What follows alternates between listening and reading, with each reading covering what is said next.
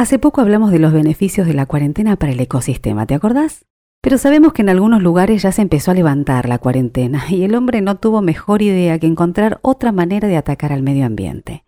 En el mar Mediterráneo, por ejemplo, en Europa y en las playas de Asia ya se encontraron barbijos y guantes de látex. Hay ambientalistas que ya advierten por el desastre ecológico que pueden causar los materiales descartables que estamos usando para luchar contra el coronavirus. Bienvenidos. Este es un nuevo capítulo de Innovar Sustentabilidad. Las voces que necesitas escuchar para poner en acción las palabras. Innovar, Sustentabilidad, Con Patricia Lafrati.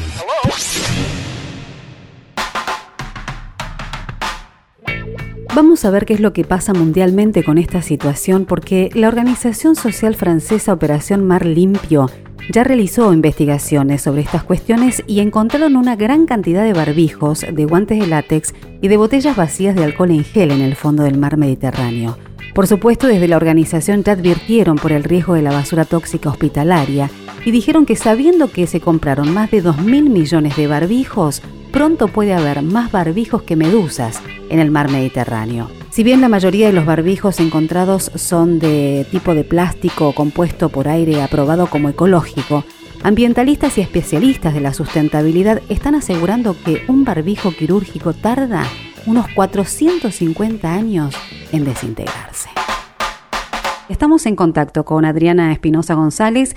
Ella es responsable de Recursos Naturales y Residuos de Amigos de la Tierra, una asociación ecologista española. ¿Cómo estás, Adriana? Hola, buenas tardes. Muy bien. Gracias, Patricia, por invitarme al programa. Bueno, la verdad es que para nosotros es muy importante que vos nos puedas contar cuál es la visión general que tienen allí con respecto al tema del COVID-19 y cómo esto ha contribuido a aumentar el uso de los productos desechables como mascarillas, guantes de látex y cómo eso también repercute en el ambiente, ¿verdad? Exactamente. Sí que es cierto que en, la cuestión ambiental, en la cuestión eh, ambiental y de residuos específica, lo que aquí se ha visto, igual que en todo el mundo, es que, em, es que el COVID, la pandemia, lo que ha ocasionado, ha sido un aumento desproporcionado, exponencial del uso de productos de un solo uso, de productos desechables. Em, hablamos de mascarillas, pero bueno, también hablamos de guantes, eh, también hablamos de, todo tipo de envases de un solo uso que la gente ha empezado a utilizar en la pandemia desde una creencia errónea, falsa, de que lo desechable es más seguro. Porque ese es el problema, que se piensa que porque un producto eh, es de usar y tirar va a ser más seguro porque va a darte menos riesgo eh, y menos posibilidad de contaminación, ¿no?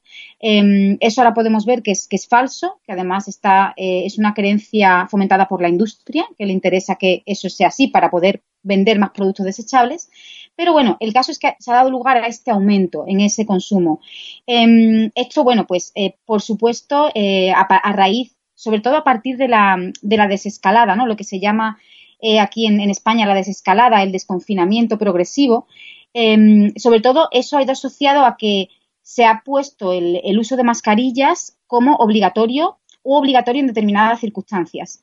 Con lo cual, bueno, se compran masivamente mascarillas que eh, por sus propias características no se reciclan y que acaban pues eh, tiradas en la calle o en contenedores, al final pues acaban eh, en vertederos, en la tierra y en el mar. Y bueno, ha agravado una situación de contaminación eh, por plásticos y por residuos que son eh, que, no se degradan, o sea, que son casi eternos en el tiempo, eh, bueno, de, dimensiones muy, muy graves. Bueno, acá podemos ver dos problemáticas, ¿no es cierto? Una que está relacionada con la educación, porque eh, esto tiene que ver pura y exclusivamente con una cuestión también del consumidor, ¿no es cierto? Entender que el plástico de un solo uso no es solución para nadie y también eh, una cuestión que está relacionada con cómo es la gestión de residuos que está implementando el gobierno para que esto no ocurra. ¿Eso se tuvo en cuenta? Pues eh, bueno, vamos a ver. Em, comenzando por la gestión de los residuos, ¿vale? Eh, efectivamente, la gestión de los residuos en la mayor parte del mundo es nefasta, o sea, mm. no se hace bien. Em, hacen falta políticas nuevas, hace falta repensar cómo estamos gestionando todos los desechos que producimos. Y bueno, por ejemplo, en Europa sí que eso ha dado lugar a, un replanteamiento, una serie de normativas que se adoptaron en 2018 y 2019 para abordar este problema, para, ver cómo lo hacemos. Em, entonces, hay un problema y eso no se ha pensado, pero también es verdad que la pandemia no se previó, digámoslo así.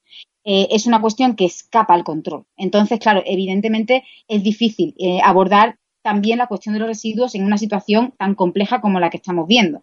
Si bien es cierto que, por ejemplo, en la cuestión eh, particular de las mascarillas, no se está hablando todavía demasiado de, la posibilidad de usar mascarillas reutilizables. Y de nuevo insisto, porque nos hacen creer que lo, que lo desechable es, lo, es la panacea, ¿no?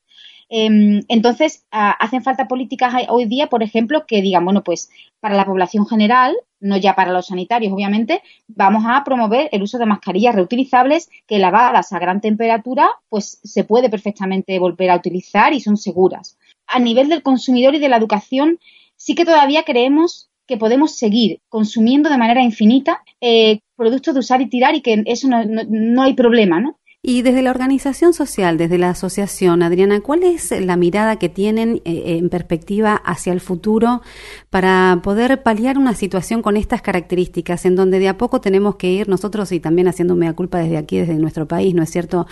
tratar de informar, de, educar, de también eh, mm, tratar de gestionar algunas normativas que tengan que ver justamente con el buen manejo y el uso de los plásticos. Eh, ¿Qué piensan ustedes que se puede hacer dentro de este contexto? Aquí hay varias cuestiones claves. Por una parte, como he dicho, reciclar es importante y hay que hacerlo, pero no es la solución absoluta. ¿Vale? No, o sea, con reciclar no basta. Eh, la mayoría de, de, los productos no se reciclan bien, van perdiendo calidad, se van degradando o simplemente no se pueden reciclar. Entonces, hay que enfocar a reducir el consumo de determinados productos. Hay que eh, eh, encaminar las políticas y las medidas y la actitud personal hacia eh, consumir productos y comprar productos que sean más duraderos, que se puedan reparar, que se puedan reutilizar y solamente cuando ni, ni la reparación ni la reutilización funcionan, entonces sí vamos al reciclaje que esta nueva normalidad nos llame a la conciencia y que empecemos a trabajar juntos también por estas cosas que verdaderamente son importantes. Yo quiero agradecerte muchísimo, Adriana, porque sin estas conversaciones no van a quedar planetas para nuestros hijos o para nuestras futuras generaciones. Así que muchísimas gracias por haber participado de este espacio. Muchas gracias a ustedes, Patricia. Encantada. Innovar Sustentabilidad Podcast con Patricia Lafrati. Queremos conocer también el contexto que acontece dentro de lo que es la República Argentina con respecto a esta problemática. Por eso estamos en comunicación con Carolina Mónaco, que es coordinadora general de EcoHouse. ¿Cómo estás, Caro? ¿Qué tal? ¿Cómo estás, Patricia? Muy bien, por suerte. Bueno, muchísimas gracias por estar con nosotros. Contanos un poquito, a ver, eh, ¿cuál es la mirada que ustedes tienen con respecto a la contaminación que se está generando debido a estos eh, plásticos? En definitiva, de un solo uso que están siendo descartados debido a todo lo que está pasando con el COVID-19? A ver, nos encantaría tener un poco más de información al respecto. En algunos lugares, como eh, bien han mencionado, quizás en Europa ya se están empezando a contabilizar de, la, la, dimensión de esta problemática. Acá realmente no, es un problema que todavía no, no se está abarcando, acá hay todavía un, camino largo por recorrer en temática de residuos, pero bueno, básicamente es, preocupante, ¿no? Eh, antes de tener em, esta situación de pandemia que obviamente obliga a modificar un montón nuestros procesos y nuestro comportamiento cotidiano, ya existía una problemática muy grande de residuos en nuestro país, ahora obviamente se agrava por por una cuestión de que se está empezando a utilizar mucho más, eh, bueno, lo descartable, cuando lo que nosotros estábamos tratando de lograr era desalentarlo, ¿no? en las, algunas cuestiones, lógicamente, sobre todo cuando tiene que ver con salud, eh, es necesario que algún objeto sea descartable por una cuestión de seguridad y eso es obviamente lógico, pero bueno, también los mismos desechos que provienen de, eh, de la salud o de las instituciones de la salud tienen que tener un recorrido aparte, son residuos patogénicos y tienen que tener un tratamiento diferencial, no es que eh, nosotros decimos, bueno, no a lo descartable, por supuesto que, bueno, algunas cosas es necesario que así lo sean, pero sí deberían tener su, su tratamiento particular. Si ya antes eso no estaba sucediendo, eh, bueno, ahora obviamente eso se incrementa y la problemática termina siendo bastante peor, lamentablemente. Eh, acá lo que yo noto es que existen como dos focos que habría que atacar. La primera tiene que ver pura y exclusivamente con una cuestión de educación que ya se viene trabajando eh, con algunos plásticos, como por ejemplo los sorbetes, con las botellas de plástico. Acá tenemos que volver a evangelizar o a reeducar a la gente para, que sea consciente de lo que está pasando pura y exclusivamente con estos residuos eh, en particular ¿no? Y por otro lado también eh, hacer un marco legal para ver cuáles puede llegar a ser la gestión de residuos que se pueda llegar a desarrollar también con respecto a esta problemática dentro del circuito que le corresponde, hospitales, eh, cuestiones que están relacionadas a, secretarías ambientales. Eh, no sé si coincidís con esto. A ver, me parece que lo más importante, sí, coincido obviamente que lo principal es la educación y la concientización. Creo que lo más importante es que la gente conozca el circuito de sus propios residuos.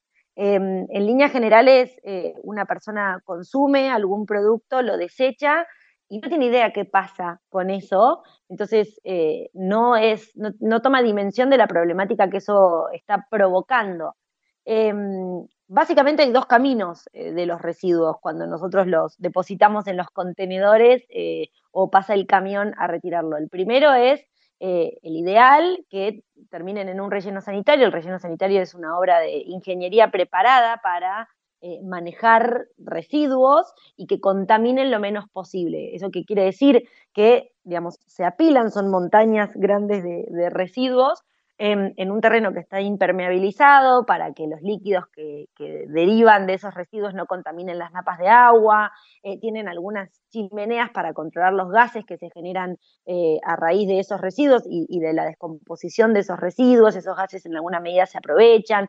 Se trata de contener esa montaña gigantesca de residuos de la mejor forma posible, obviamente que siempre van a tener un impacto ambiental, em, pero bueno, dentro de todo es el mejor panorama. Y el otro camino que pueden tener los residuos es eh, un basural a cielo abierto, que mm. ahí sí es una montaña de residuos sin ningún tipo de control de nada. Esos son, eh, bueno, contaminan lógicamente las napas, los cuerpos de agua, contaminan el aire, se generan incendios muchas veces por estos mismos gases que se provocan en la descomposición. Eh, son puntos de, plagas y enfermedades tremendos porque obviamente están al aire libre sin ningún tipo de control. Y eso ya sucedía eh, antes. Nosotros ahora en Argentina actualmente tenemos más de 5.000 basurales a cielo abierto. Em, eso quiere decir que hay un montón de los residuos que estamos generando que están yendo sin ningún tipo de control a una montaña de residuos en algún lugar particular. Eh, si bien son ilegales y no está permitido, sucede. Entonces, si a eso nosotros le sumamos una nueva tanda de residuos que encima son potencialmente patogénicos en algunos casos, es bastante peor el problema. La gente, una vez que se entera qué pasa con sus residuos, empieza a tener un poquito más de noción de la importancia que tiene reciclar. en, el caso de los barbijos y de los guantes, eh, en algunos casos es imprescindible que se trate de, objetos descartables por cuestiones de salud, pero en otros casos no y podrían ser reemplazados por barbijos reutilizables, por ejemplo. Y al momento de desecharlos, en el caso de que se utilicen sí o sí descartables, es muy importante desecharlos en lugares donde yo pueda medianamente asegurarme de que va a terminar teniendo el camino correcto o el más correcto posible y que no van a terminar sino en una montaña de residuos que se vuelan, terminan en el océano, bueno, en cualquier otro lado, en general en el océano, pero bueno, eh, hasta que llegan al océano van terminando en un montón de lugares. Bien, eh, entendemos que la misma realidad nos va llevando a abrir más la conciencia y a entender que si, generamos la cantidad de residuos que estamos generando, eh, una cosa u otra, cualquier situación va a hacer que colapsemos. esto está bueno que nos demos cuenta lo antes posible porque ya venimos muy retrasados en esta cuestión. Yo quiero agradecerte muchísimo por tu testimonio y desde ya, eh, por supuesto, estamos en, contacto y a disposición de lo que podamos difundir para seguir concientizando. Un beso. Chao, chao. Chao, chao. Como pudiste escuchar, cada uno de nosotros es responsable de la basura que genera, así que no esperemos a que nadie nos venga a rescatar. Pongamos en acción las palabras, abramos la conciencia y empecemos a ver qué vamos a hacer con nuestros residuos en esta nueva realidad. Esto fue Innovar Sustentabilidad. Suscríbete a nuestro canal. Seguinos a través de www.innovarsustentabilidad.com. Nos encontramos en el próximo episodio. Te espero. Innovar Sustentabilidad Podcast. Este fue un podcast de MyPod.